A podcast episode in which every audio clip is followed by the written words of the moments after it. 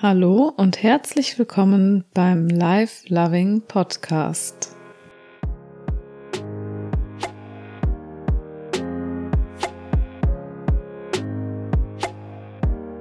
Mein Name ist Verena und ich begrüße dich zu meiner allerersten Podcastaufnahme.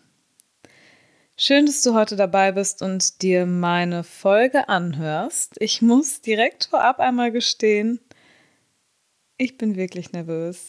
Ich bin super aufgeregt, aber zugleich auch sehr glücklich, dass ich die Entscheidung getroffen habe, einen Podcast aufzunehmen. Wie bin ich überhaupt auf diese Idee gekommen? Also zuerst einmal, ich bin bei Instagram recht aktiv und greife dort immer wieder verschiedene Themen auf, bekomme oft Komplimente für mein Mindset und die Einstellung zum Leben. Ja, ich sehe es allerdings so, dass die Themen so vielfältig sind und so viel mehr Platz und Erklärung teilweise auch bedürfen, dass ich mich einfach dazu entschieden habe, einen Podcast aufzunehmen und auch zu erklären, woher meine Lebenseinstellung kommt. Denn es gibt diverse Dinge, die ich einfach nicht geteilt habe, die ich nicht offen kommuniziert habe. Dazu gleich mal mehr. Aber ja, es ist so, dass diese Lebenseinstellung bei mir und dieses, ja, in Anführungszeichen, Mindset nicht aus dem Nichts kommt.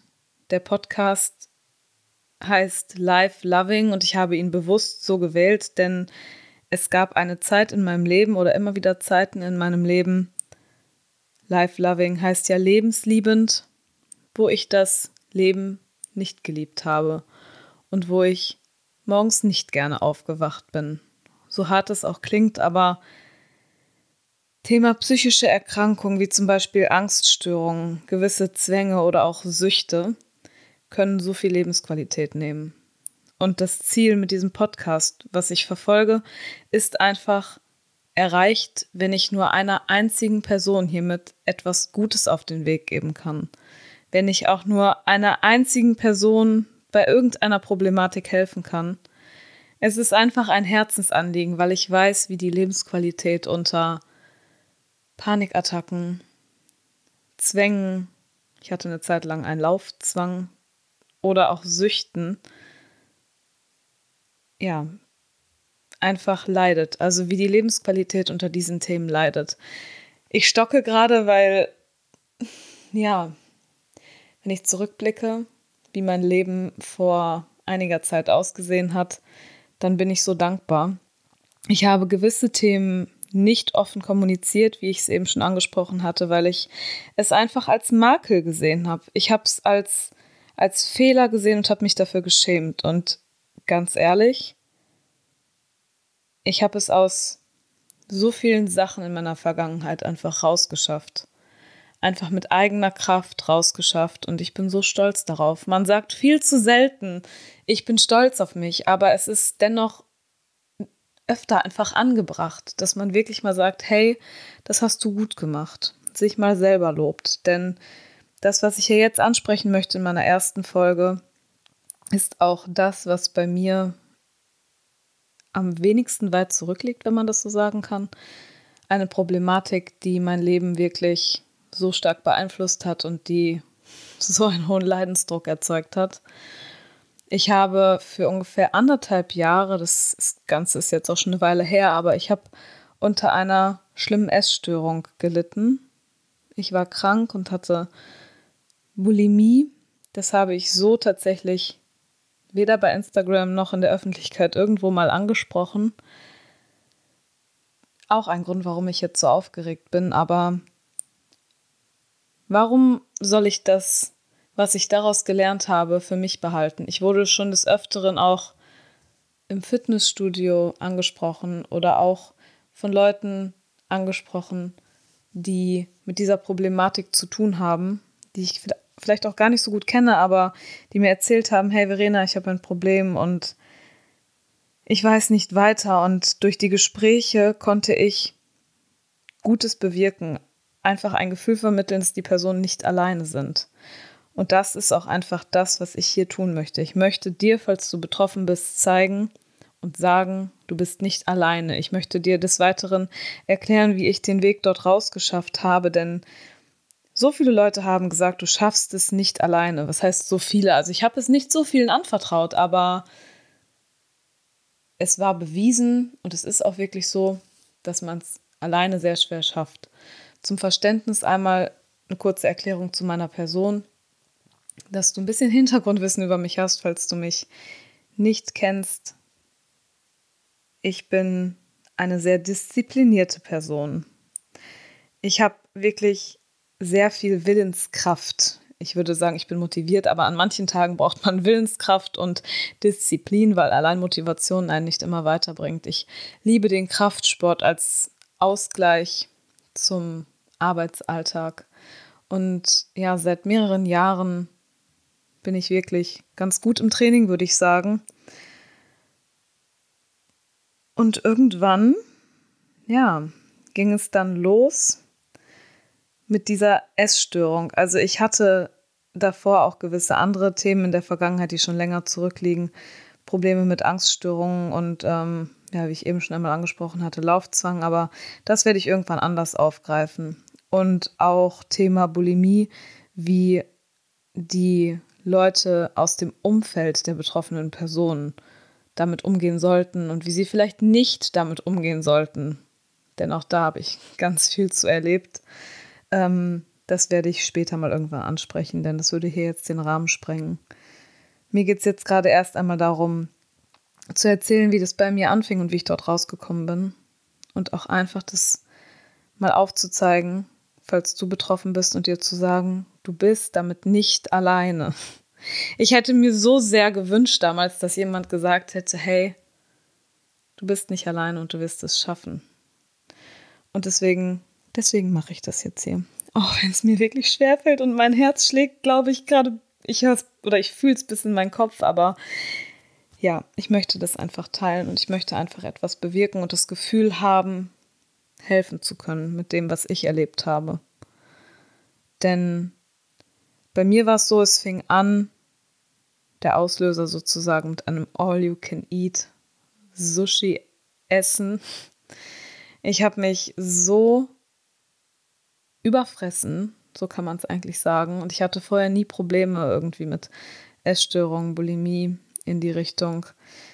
Ich konnte kaum noch gehen. Ich hatte so Schmerzen. Ich weiß nicht, ich weiß nicht, ob es einfach an der Menge lag oder ob ich etwas nicht vertragen habe. Aber als ich dann ähm, ja, das Essen absichtlich losgeworden bin, wenn wir es mal so nennen wollen, habe ich irgendwie, ich weiß nicht, in meinem Kopf ist was kaputt gegangen und ich habe gemerkt, hey, das geht ja total einfach. So ein wirklich im Endeffekt dämlicher Gedanke, ehrlich. Ich packe mir gerade selber an den Kopf und denke, okay, naja, aber so war es halt. Erst war es dann so, dass ich seltener mit dieser Thematik Probleme hatte. Einmal zum, zur Erklärung, was Bulimie ist. Bulimie ist, ja, dass man halt eben, das klingt jetzt total blöd, aber ich bin auch so froh, dass das für mich blöd klingt, weil es schon so weit im Kopf irgendwie weg ist. Trotzdem ist es im Alltag teilweise immer noch präsent, aber dass ein Rückfall nochmal auftritt oder auftreten würde, das ist für mich so weit weg im Kopf. Und ich bin super dankbar, denn ihr müsst euch das so vorstellen, und alle, die nicht betroffen sind, es ist einfach ein Kreislauf aus Fressanfällen und einem kompensatorischen Verhalten, sodass man einfach das, was man frisst, und es ist kein Essen mehr, ja, loswerden muss. Man übergibt sich. Loswerden muss auch noch. Dazu gleich auf jeden Fall mehr. Aber irgendwann sind es die Gedanken, die sich einfach nur noch darum drehen. Man wacht auf und es ist so belastend, wirklich es dreht sich alles nur um Essen. Wann kann ich das nächste Mal einkaufen gehen? Wann kann ich, äh, wann habe ich Zeit, das zu essen? Wann kann ich mich übergeben? Man hat einfach eine so, eine so hohe Belastung. Man plant praktisch den Tag nur noch danach. Man zieht sich von seinen sozialen Kontakten zurück. Und ja, als es dann irgendwann so war, nachdem ich ganz oft gesagt habe zu mir, ach, so schlimm ist es doch gar nicht, Verena, war der erste Schritt einfach das Eingeständnis, sich zu sagen und sich einzugestehen, hey, ja, Verena, du hast ein Problem. Du hast es nicht mehr im Griff und hast die Kontrolle darüber verloren. das war ich nicht gewohnt. Ich hatte bisher über viele Dinge in meinem Leben die Kontrolle und ich habe einfach gemerkt, ich bekomme es aber nicht mehr hin. Dann war es so, dass es andere irgendwann mitbekommen haben. Dadurch hat sich dann der innere Leidensdruck erhöht. Und es war trotzdem auch immer so, dass man immer mehr oder dass ich halt immer mehr Suchtmittel benötigt habe. Ihr merkt gerade schon, ich sage, dass man immer mehr Suchtmittel benötigt hat. Dass man statt Mann, also statt ich, Mann benutzt, macht man eher, wenn man ja unsicher ist. Ich bin nicht unsicher mit der Thematik, aber ich, ja, ich fühle mich auch nicht unwohl, das zu teilen. Ich bin aber extrem aufgeregt, denn es ist so eine Art Kreislauf, den man oder den ich damals hatte, aus Rückfall und dann Scham, Schuldgefühl und dadurch wieder ein Rückfall und wieder Schuldgefühle, die man in sich selber erzeugt hat. Ich habe wirklich mir immer wieder vorgenommen, okay, ab morgen, das passiert dir nicht mehr. Du hast das dann im Griff, stopp, es reicht. Und ich bin immer wieder aber auch gescheitert. Ich hatte das Gefühl, dass ich einfach komplett verloren war, dass ich machtlos war und auch alleingelassen. Ich habe zwar sehr viel an mir und auch mit mir gearbeitet, aber ich bin einfach immer wieder gescheitert und hatte einfach dann wieder einen Rückfall, auch wenn es vielleicht mal eine Woche gut gegangen ist. Es wurde nach und nach immer schlimmer und ich brauchte immer mehr Essen und immer, es war einfach immer öfter und immer schlimmer, wirklich. Ich habe teilweise, ich erinnere mich an eine Situation, ich habe im Badezimmer wirklich gedacht, das überlebst du nicht. Ich habe keine Luft mehr gekriegt, mein Herz hat nicht mehr im, im Rhythmus geschlagen, wie es sein sollte. Und ich dachte wirklich, ich rufe mir einen Krankenwagen ich bin zwar im Endeffekt alleine aus dieser ja, Bulimie rausgekommen, aber nach dem ersten Schritt, dass es halt so war, dass ich mir das eingestanden habe, dass ich ein Problem habe, war es im zweiten Schritt wichtig, dass ja, ich mich jemandem anvertraue. Ich möchte auch nicht sagen, ich kann hier nur für mich sprechen. Ich möchte nicht sagen, dass dieser Podcast ein Ersatz für eine Therapie oder ein Klinikaufenthalt ist. Ganz sicher nicht. Ganz sicher nicht. Ich bin sehr diszipliniert und ich habe das eben schon gesagt. Ich habe auch eine hohe Willenskraft, aber es war trotzdem so schwer, da rauszukommen. So schwer. Und die Lösung war nicht, dass ich von heute auf morgen sage, so, das war's jetzt. Ich habe gemerkt, okay, hey Verena, das funktioniert nicht ich habe mir dann an dem Tag, wo ich wirklich dachte, ich werde es nicht überleben, mein Handy genommen. Ich habe eine Freundin angerufen und ihr gesagt, bitte komm, bitte komm einfach und hol mich hier ab von zu Hause. Nimm mich mit, egal wohin, Hauptsache ich bin nicht mehr hier. Sie hat mich dann abgeholt und nach und nach, Schritt für Schritt, habe ich es dann aus dieser Essstörung rausgeschafft, indem ich mir aber auch bewusst gemacht habe, dass das Ganze schrittweise passieren muss. Schrittweise in dem Sinne, wenn du dir das Ganze vorstellst, einfach als Art Welle. Deine Gedanken drehen sich nur noch um Essen. Dadurch erzeugst du Gefühle und löst einen so hohen Druck in dir aus. Und wenn du dir erstmal bewusst machst, dass das alles nur in deinem Kopf ist, deine Realität erzeugst du ja praktisch selbst durch Gedanken. Die Gedanken erzeugen Gefühle durch Gefühle. Ja, setzt du irgendwelche Taten um. Entweder diese Taten sind für dich förderlich oder auch eben nicht. So wie es bei mir halt wirklich irgendwann war, dass ich aus diesem Kreislauf nicht mehr rausgekommen bin. Es ist so hilfreich, wenn man sich sagt, dass alles, was man braucht, um gesund zu werden, schon in sich ist.